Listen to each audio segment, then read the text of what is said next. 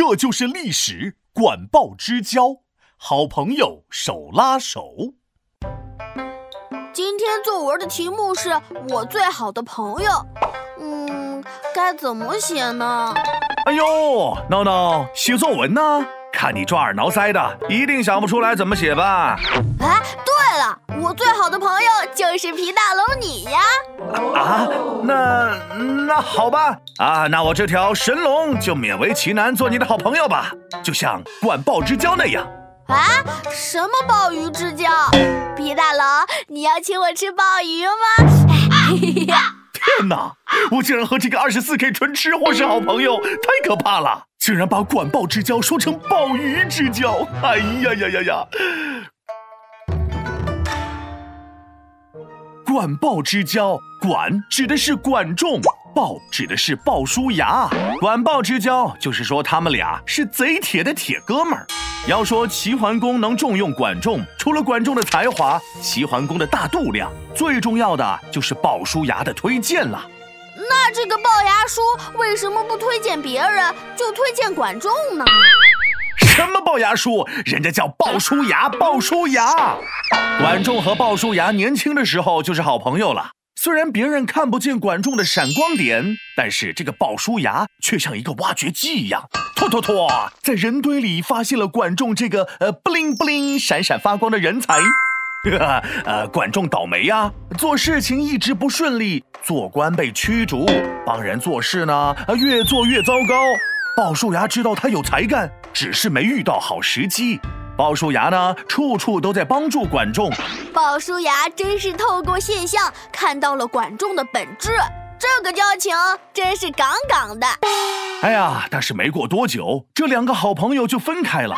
鲍叔牙成了齐桓公的手下，而管仲则成了齐桓公哥哥的手下。齐桓公哥哥让管仲射死齐桓公，就这么的，管仲因为一箭和齐桓公结仇了。后来齐桓公抓住了管仲，这个时候管仲的好朋友鲍叔牙出现了。人间有真情，人间有真爱，关键时刻还得好朋友帮助。鲍叔牙觉得齐桓公是个好大王，管仲的机会到了。鲍叔牙那是大力推荐管仲啊，他是讲事实、摆道理，从天下苍生聊到兄弟知己，从治国理念聊到政权夺取，最后还不忘了拿全国人才进行了一个对比。啊，齐桓公咂摸咂摸了鲍叔牙的话，自己又琢磨了一会儿，啊，觉得鲍叔牙说的哎有道理呀，于是就封了管仲做了大官儿。好朋友排排走，遇到危险就该出手。我好感动呀，这就是友谊的力量。嗯嗯。哎，行了行了，别感动了，擦擦你的鼻涕。我要继续讲故事了。这鲍叔牙呀，就像一个预言家那么准确。管仲在齐国做了大官之后，果然就像鲍叔牙说的一样。